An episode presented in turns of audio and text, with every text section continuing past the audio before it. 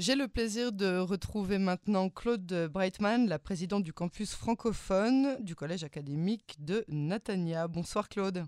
Bonsoir Marcel Ariel.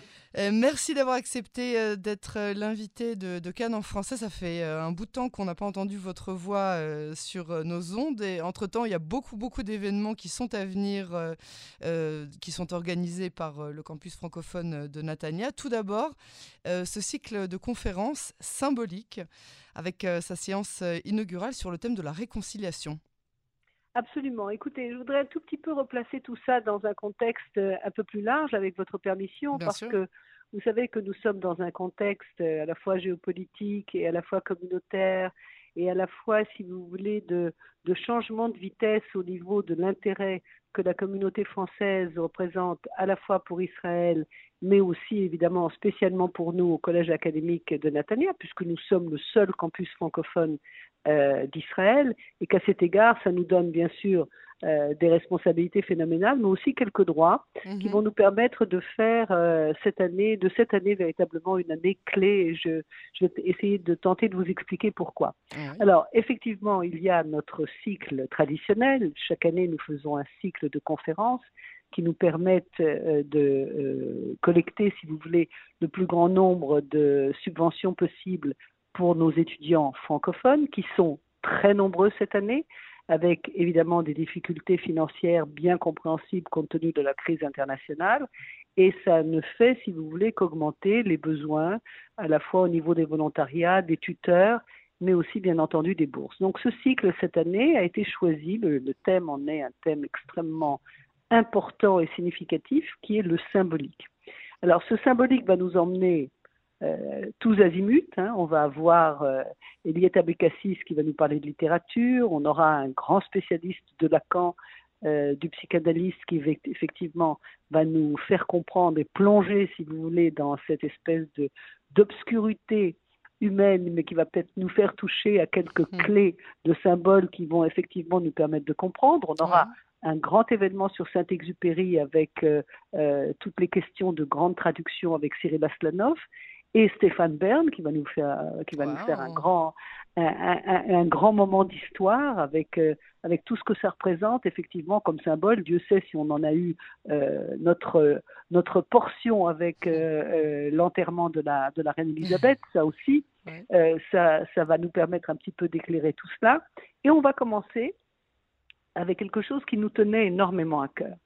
C'est le thème de la réconciliation parce que précisément, si vous voulez, dans ce qui se passe aujourd'hui au niveau géopolitique, les symboles, vous savez, comme la main d'Adenauer dans la main du général de Gaulle à l'époque pour retrouver une entente euh, germano-française après les deux grandes guerres, euh, ça a été d'une importance et d'un impact extraordinaire, même sans réseaux sociaux.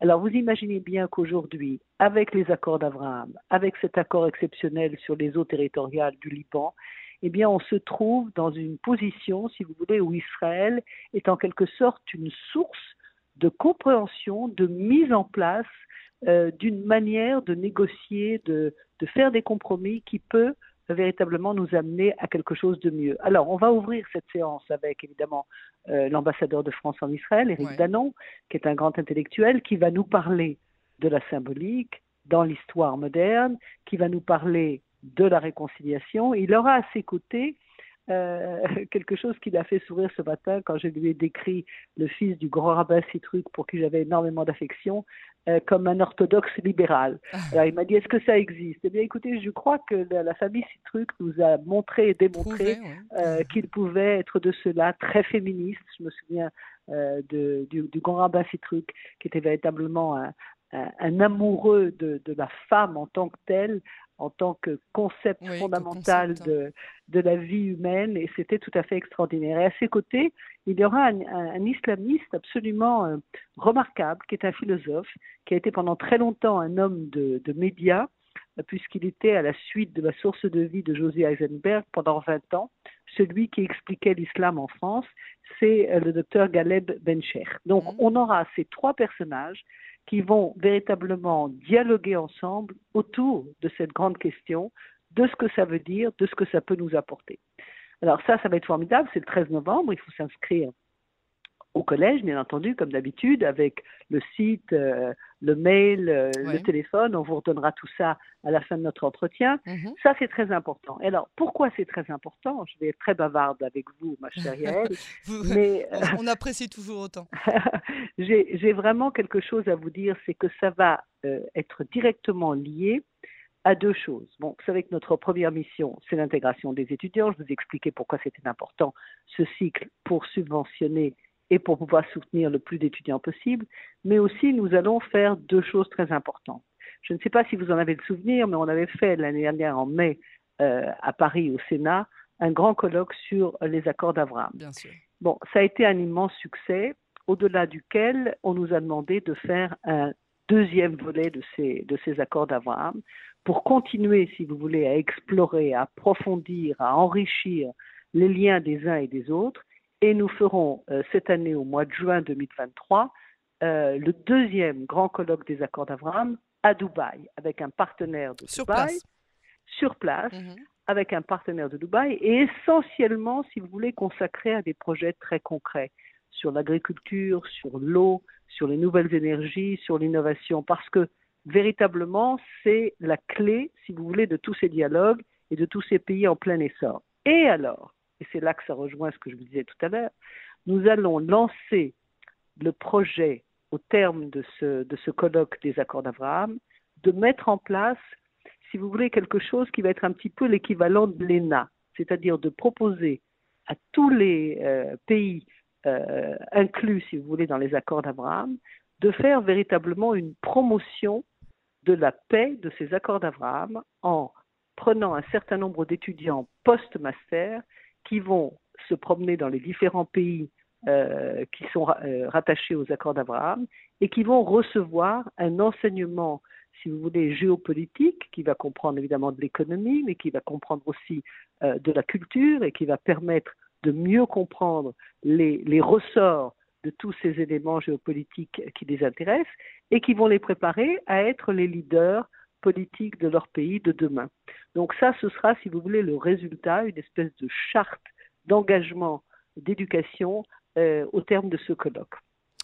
Ça, c'est pour cette année et euh, presque, si vous voulez, dans... Oui, allez-y. Non, non, non, je, je, je, je, récapitule, on va dire, pour euh, nos, nos, nos, auditeurs. Ça, il s'agit vraiment de, du programme symbolique, euh, du, col, de, de, du programme de, des conférences et des colloques qui vont se passer entre Tel Aviv et les Émirats arabes unis, dans le cadre aussi, mais pas seulement, des accords d'Abraham. Absolument, non, mais la, la, vérité, si vous voulez, c'est que le, le, cycle de symbolique se passe donc à Natania, et au terme de ce cycle, en juin 2023, nous aurons l'événement international que nous faisons chaque année. L'année mhm. dernière, on l'avait fait, je me rappelle, au Sénat. Cette année, ce sera à Dubaï. Mhm. Et ce sera, si vous voulez, une combinaison à la fois euh, d'échanges extrêmement concrets sur les nouvelles énergies, les technologies israéliennes, etc., qui peuvent servir véritablement de tremplin à ces pays-là dans les domaines de l'eau, de l'agriculture, de l'innovation, etc. Et au-delà, nous aurons, au terme de ce colloque, une charte d'engagement d'éducation académique universitaire de jeunes leaders de ces pays de demain sur un concept qui va permettre, mhm. si vous voulez, comme un Erasmus euh, de, promotion de la paix. Donc ça, c'est pour cette année 2023. Et on ne s'est pas arrêté là, parce que figurez-vous que au terme de tout ce que nous faisons, eh bien, il est apparu comme une évidence hmm que euh, la diplomatie, si vous voulez, internationale francophone devait absolument trouver une structure à sa mesure, parce que je crois qu'aujourd'hui, entre les pays européens francophones, entre le Canada, entre les pays du Maghreb francophone, les pays d'Afrique francophone, et tout ce qui est, si vous voulez, l'ensemble de la francophonie, euh, bon, pour des raisons politiques, Israël ne fait pas partie de la francophonie, mais nous, en tant que campus francophone, vous pensez qu'Israël devrait faire partie de la francophonie? Absolument, absolument. Elle en a tous les critères, euh, mais c'est pour des raisons politiques. Vous savez qu'à partir du moment où il y a un seul vote qui est euh, qui, qui, contredit, si vous voulez, une décision proposée, eh bien, ça ne passe pas. Mais par contre, il y a l'Agence internationale de la francophonie mondiale, qui est un outil de l'Organisation mondiale de la francophonie, qui regroupe des institutions universitaires qui, elles, répondent parfaitement aux critères de francophonie, dont le campus francophone.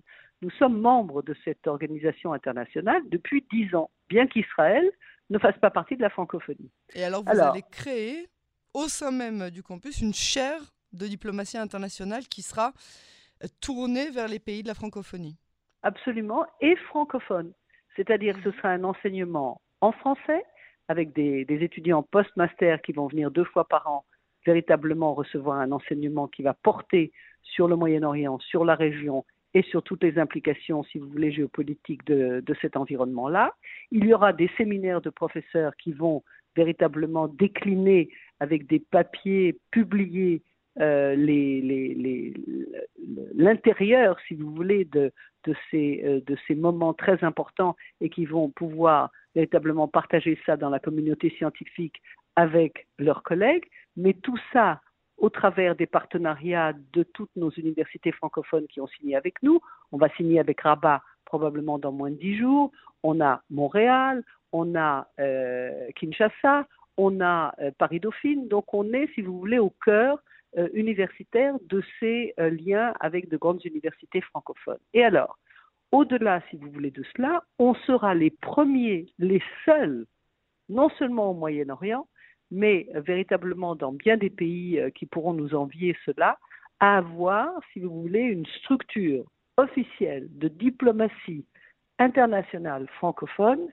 Et c'est la raison pour laquelle je vais réunir les ambassadeurs euh, des pays francophones pour leur demander de faire euh, acte de partenariat avec nous et bien entendu, on apportera ceci non seulement à la francophonie, qui a déjà demandé à être partenaire de ce magnifique projet, mmh. mais aussi, euh, évidemment, nous proposerons directement au gouvernement français, parce que je pense que, si vous voulez, au, niveau du rayonnement de la France, au niveau de l'importance du français, au niveau de l'importance, si vous voulez, de ce qui fait la spécificité de la culture française dans les grandes questions internationales, euh, où il faut s'exprimer de cette manière-là, même si on fait en anglais, mais on est de culture française, on arrive à faire passer d'autres messages et autrement. Et c'est bien que euh, nos partenaires des différents pays francophones puissent avoir, si vous voulez, ce réseau très particulier et très impactant. Et donc, euh, on veut le faire à partir d'Israël. Donc ça, c'est le grand projet de cette année. Donc, vous, vous allez en fait euh, insérer Israël dans, la, dans, dans l'Union de, internationale de la francophonie sans que vraiment Israël ne puisse, euh, comme vous le disiez, pour des raisons politiques, en faire partie, mais en ayant tous les autres avantages. Et le ah, reste... Oui. Complètement, complètement, complètement. Et, et c'est surtout, si vous voulez, ce qui, nous, qui nous émeut le plus dans toute cette histoire, c'est d'abord de voir la réaction de nos partenaires francophones des différents pays qui nous disent mais enfin, il serait temps de faire cela. Et d'autre part, si vous voulez, je pense que ça va donner aussi, euh, comment dire, une certaine fierté, une certaine des galons, si vous voulez, à cette présence française en Israël, en étant véritablement les seuls qui, dans cette région, vont pouvoir mettre en place un dialogue de ce niveau avec des scientifiques, avec des Alors, professeurs. parlez-nous un peu du programme, oui. Alors, euh, le programme, euh, c'est, si vous voulez, c'est presque facile d'en parler puisque cette chaire va proposer un enseignement, donc avec des groupes d'étudiants des pays francophones qui viendront euh, passer 15 jours en Israël et donc recevoir à la fois euh, des rencontres politiques, euh, des, un enseignement, des choses très spécifiques de ce qui se passe en Israël, les choix qui sont faits sur le plan économique, sur le high-tech, sur l'agriculture, sur le développement euh, de l'eau, sur, enfin vraiment, tout ce qui fait aujourd'hui, si vous voulez, les grandes questions qui sont envisagées un petit peu partout dans le monde. Et puis, encore une fois, des séminaires très, très pointus de scientifiques qui vont venir s'asseoir et proposer des études de la recherche et des papiers à publier sur ces thèmes-là, qui seront un petit peu la base de l'enseignement euh, pour suivre tout cela. Et nous aurons à la tête, j'espère, de cette chaire euh, l'ambassadeur Danon qui viendra passer quelques mois en Israël lorsqu'il aura rendu son tablier diplomate. Mmh, ça et euh, voilà, et qu'il sera à la fin 2023. Et donc nous, si vous voulez, l'idée c'est de lancer cette chaire au mois de novembre 2023 pour essayer de de calquer cela avec le, sur le calendrier universitaire et de faire en sorte qu'on avance. Et si vous voulez, ce sera aussi un cadre de réflexion même de, si vous voulez, de participants non francophones sur certains euh, sur un agenda ou sur un calendrier particulier de la politique, parce que euh, on peut parfaitement inviter des gens qui ne parlent pas le français à venir réfléchir avec nous à partir du moment où nous sommes une structure reconnue universitaire et qui a euh, son droit d'existence et de publication au sein de ses pairs scientifiques. Donc, si vous voulez, c'est toute l'idée de cette chaire. Et évidemment, ça nous, ça nous rend, si vous voulez, euh, un petit peu euh, euh, comme toutes les grandes universités dans le monde, ça nous donne un élément et effectivement qui va être extrêmement attractif pour les gens de haut niveau, encore une fois, post-master, pré-doctorat, pour arriver à, trouver des interlocuteurs de haut niveau et de grande qualité. C'est ça, dans le monde entier et euh, toujours autour euh, de, de, de, ces idées et de la participation d'Israël au, au, cœur euh, de, la francophonie. Donc un programme chargé hein, pour cette année 2022 Voilà, on a bien travaillé pendant l'été, vous voyez. j'avais aucun doute, j'avais aucun doute. C'est toujours très agréable d'entendre à quel point le, le, collège universitaire de, de, Natania, le collège académique pardon, de Natania et, et particulièrement le campus francophone sont actifs et toujours toujours euh, dans, dans, dans la recherche de, de, de nouveaux défis. Euh, merci beaucoup, euh, Claude Breitman, la présidente du Copus francophone, de nous avoir accordé cet entretien et à très bientôt sur les ondes de Cannes français. Merci infiniment, Yael. Et encore une fois, Khatima Tova. Goma Khatima Tova. À tous. Au revoir.